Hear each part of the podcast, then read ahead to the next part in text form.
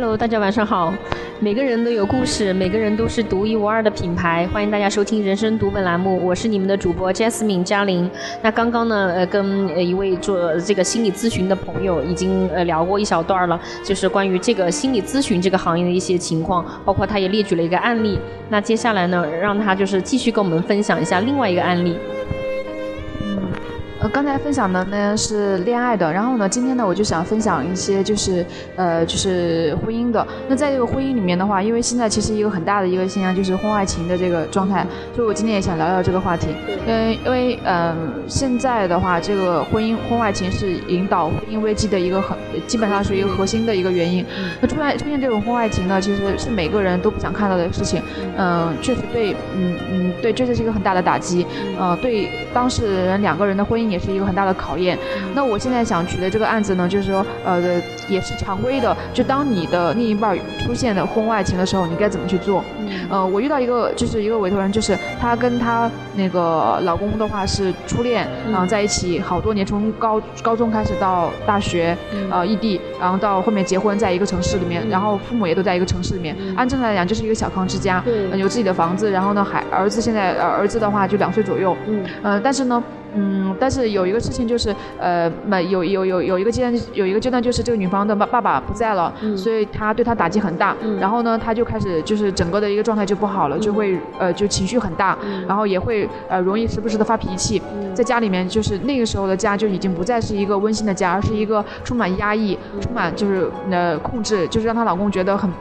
很不舒服的一个地方，而就在这个时候呢，她自己没有觉察，啊，还是还还是自己调整不了，对对对对，就还是觉得我我我爸爸这样子或家里出现这种事情就应该呃对包容我呀什么的，所以这种状态持续半年以后呢，她发现她的老公那个跟他们呃她老她在公同公司的一个小七岁的小七岁的一个呃刚毕业的女孩子啊那个呃在一起了，这个对她来讲是一种晴天霹雳，因为她当找到我的时候呢是一个非常崩溃的状态，因为初恋那么多年，然后。然后她在她脆弱的时候，她发现老公居然喜欢上其他人了，她对他是恨的。所以我相信，就是说，其实呃，包括我在处理很多的案子里面，也有很多的，就是就是没有，就是大就基本上所有的这个呃来访者的，当面对自己老公或者是另一半，就是说出轨的时候，都是接受不了的，都会觉得天都要塌下来了，这种很很愤怒、很羞愧，然后很。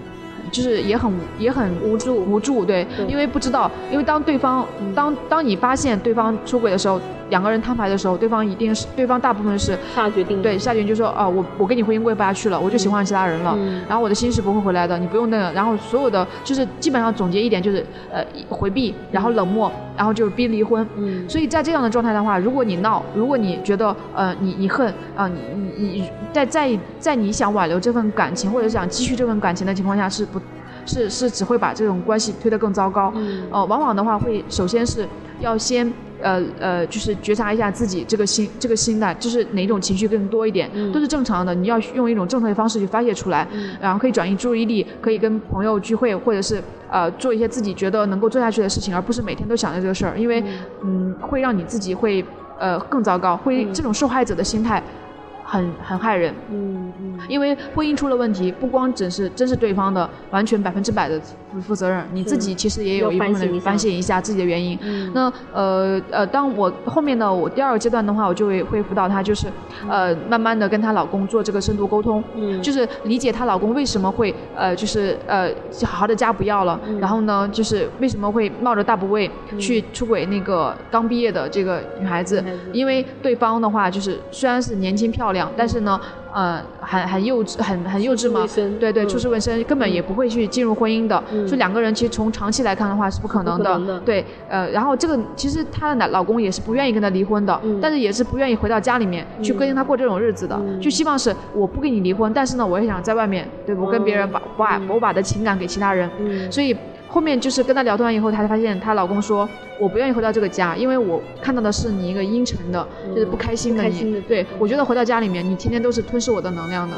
呃，我就是我，我感觉这个家没有爱。我，但是我我也很压力很大。我每天回来安慰你什么的，我其实很累了。对他很累。所以当当我身边出现一个这个女孩，我觉得她是阳光的，所以她她我能跟她在一起开心。所以我就我就不知不觉喜欢上对方了。对不起，但是我可能真的不爱你了。所以这个这个这个一一个。深度沟通以后呢，他就真的彻底的哦，要开始把自己的情绪给负责起来，就是就是从他爸爸这个去世的这个阴影里过来，然后就自己开始学会穿衣打扮，因为他以前的状态就很小孩的，就穿衣打扮就是很可爱吧，很可爱很阿姨的，没有那种没长大，没长大，对她内心里是个小女孩，所以她要求的是她老公所有的问题都要为她负责，而这个绑架的话让她老公觉得很有压力，所以就逃了，然后就是慢慢的把很多的这种这种状态就。往往内调，然后自己也不会再对老公那么掌控了，那么的质疑了。嗯，然后呃孩子啊，呃自己的工作呀，包括状态越来越好了，她老公就会对她越来越想回家了。嗯，当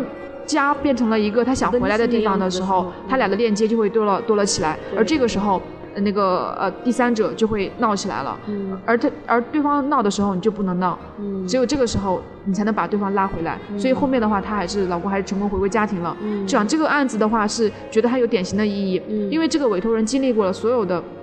就是呃，从甜对甜蜜到失望，然后到后面的开始愤怒恨，然后到后面开始自省，然后开始平静，然后开始呃正确的去正正确的去呃去处理，所以他们现在迎来了二胎时代，就是所以很多事情。呃，每个人都有一些呃，就是错或对，但是其实家是讲爱的地方，不是讲对错的地方。对对。当你用爱、用那个理解去给到对方感化的时候，其实你就也许你会收获一个更健康、更温馨、呃更和谐的家庭。嗯。所以你也找到自己了。对。对。所以在婚姻里的女人啊，就是呃，包其实这个也可以跟伟男伟男男的听众说一下，就是呃。嗯嗯，在关系里面都是独立的。我们要一加一大于二的一个前提就是一定要都先做好自己，把自己的这个情绪也好，对对，呃，工作也好，还有自己的很多的东西，方方面面打理好，用更好的自己跟对方链接的时候，你的婚姻。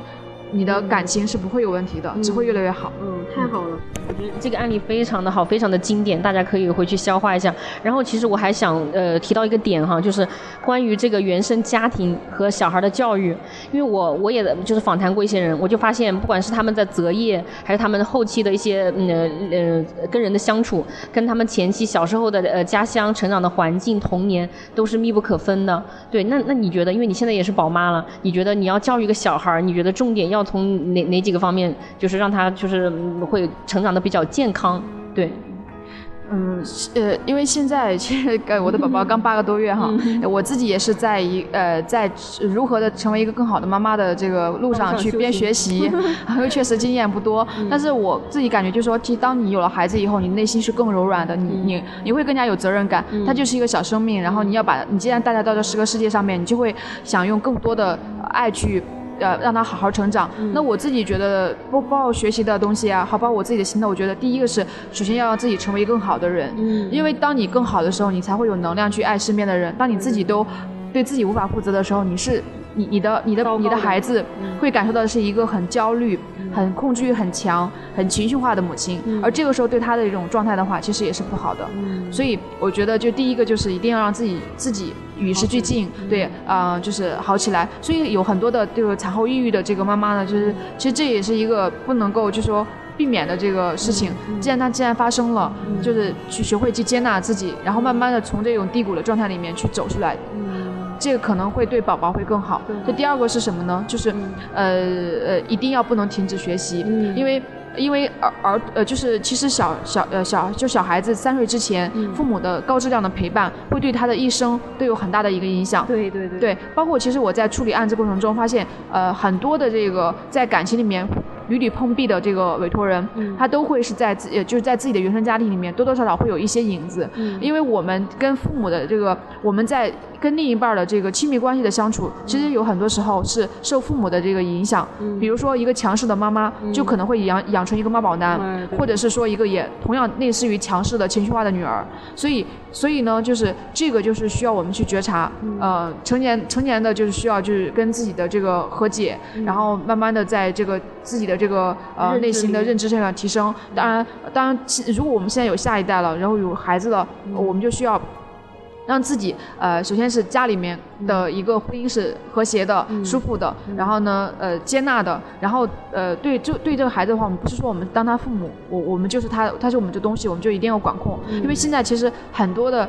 呃，包括有些时候我也会是这样子，就是希望他听我的怎么样，嗯，但其实这是一个很不尊重。个体的个体对宝宝的一个自己的需求，孩子的需求，他是他他是独立的，也也我们做父母的，就首先是要给他足够的那个安全的尊重的意愿，让他安全的做他自己，快乐的做他自己。当然。还是要教育的，就是在适当的引导的情况下，尽量给他一个快乐的童年吧。我觉得这个会比较好。对对对，嗯，非常重要。刚刚其实提到了一个话题，叫做产后抑郁症，因为我的身边可能也会有这样的朋友。那能不能跟我们聊一下，就是为什么会有产后抑郁症呢？就是因为因为就是这一点，可能很多人都不理解，对，没有当过妈妈的，或者是怎么样的，或者是没有这种症状的，对。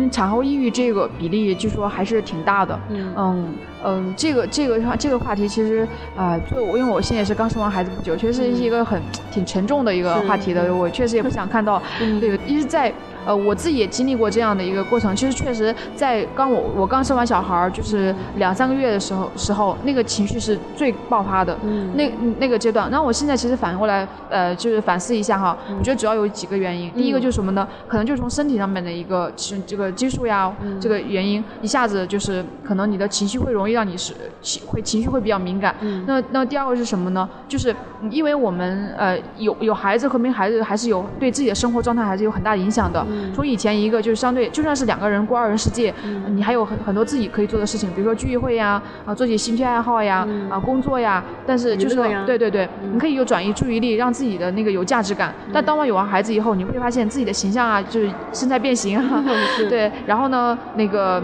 呃，有些时候就宝宝太小了，就是你你你你又把他当做宝，当他有一些什么事情的话，你就非常紧张，然后然后你就会有有有问题的话，你就会很自责。所以等等很多的因素造成了，就是说你你你。你你的这种个人价值感就会。瞬间就丧失了，所以这个也可能会造成你个人的这个不开心或者抑郁的一个很大的一个原因。然后第三个是什么呢？就是身跟周边的环境有关系。就是如果呃如果身边的就是公公婆婆的矛盾呐，婆媳矛盾，或者是老公这边缺位的，嗯，完全就孩子就交给你一个人管的话，然后你会对对，你会加你会加剧这种孤立无援的这种状态，好像就是很孤独的一种无助的一种状态，这也会加重你的这个就这种这种很不安或者无力感的情绪。所以这个时候需要各种宝爸们。呃，还有就是这个周周边的人需要更多的一种帮助、接纳和和支持，然后帮他度过这个这个情绪的这个低谷期。嗯嗯嗯。好的，那我们核心的原因大概是了解了，就是说每一个人还是要从自我的认知开始，要认识他自己，然后去调理他自己，然后就是能跟自己去对话，去梳理自己。对，然然后我其实我也很好奇哈，咱们做这个心理咨询师，每天会面对这么多的一些负能量的东西，然后还要去帮别人去疏导，那你们怎么样去进行自我的保护，或者说不要让自己牵绊到这种情绪化的这种负负能量里面呢？嗯，其实说的这个话题也是挺有趣的哈。呃，首先我们做这一行，这个这个职业呢也是人，我们是人，我们也有七情六欲，我们也有也有不呃，就是说压力呀，对吧？脆弱的时候，其实因为现在嗯，一个是什么呢？有很大的就是很严重的这种心理疾病，我们是一般很难很少会接触的，因为呃，因为这个确实呃已经不是在我们的这个这个知识范围之内了。但我们大部分处理的都是一些呃偏重于情感类的这种呃，就是稍微是我们常规生活里面常见的。的这些东西，这些问题，呃呃，一般还是可控的。当然，我们自己有些时候也有也会遇到一些很情绪失控的委托人或来访者，或者他的认知真的是很固固执，完全是完全就是扭转不过来，或者是说，嗯，活在自己的世界里面。确实有些时候也会产生挫挫败的。我我我我自己的方法就是，第一个就是。要保持觉察，因为就是呃呃一一定就是呃你要先帮你能帮助别人，就首先是你自己先要帮助好自己，所以自己首先要不管遇到什么事情，要学会去呃就是呃觉察到自己的这个呃。呃，就是不好的，对这个情绪，跳出来看自己，对，跳出来看自己，你会有一个呃立马能够觉醒的心。第二个是什么呢？就是呃一定呃知道自己其实嗯嗯跟跟我跟的那个呃来访者是一个呃知访关系但，知访关系的一个前提就是一定是信任和接纳。所以对我来讲，就是我我个人的处理的风格就是一般还是比较包容型的多一点，就是因为当时他确实每个人遇到这种事情也是很无助的，所以我会对他这种无助的状态会多多一些理解和一些耐心，然后。会用呃会用呃就是更呃更信任或者是更柔和的方式去让他看到他自己的问题，而其实很多时候你你你给他理解和接纳的时候，他会。他会他会懂的，然后也会用一个更好的方式去反馈到给你。然后当然第三个就是呃我自己在自己业余生活里面要及时的解压，比如说呃有有健身呐，比如跟朋友聚会啊，发牢骚啊。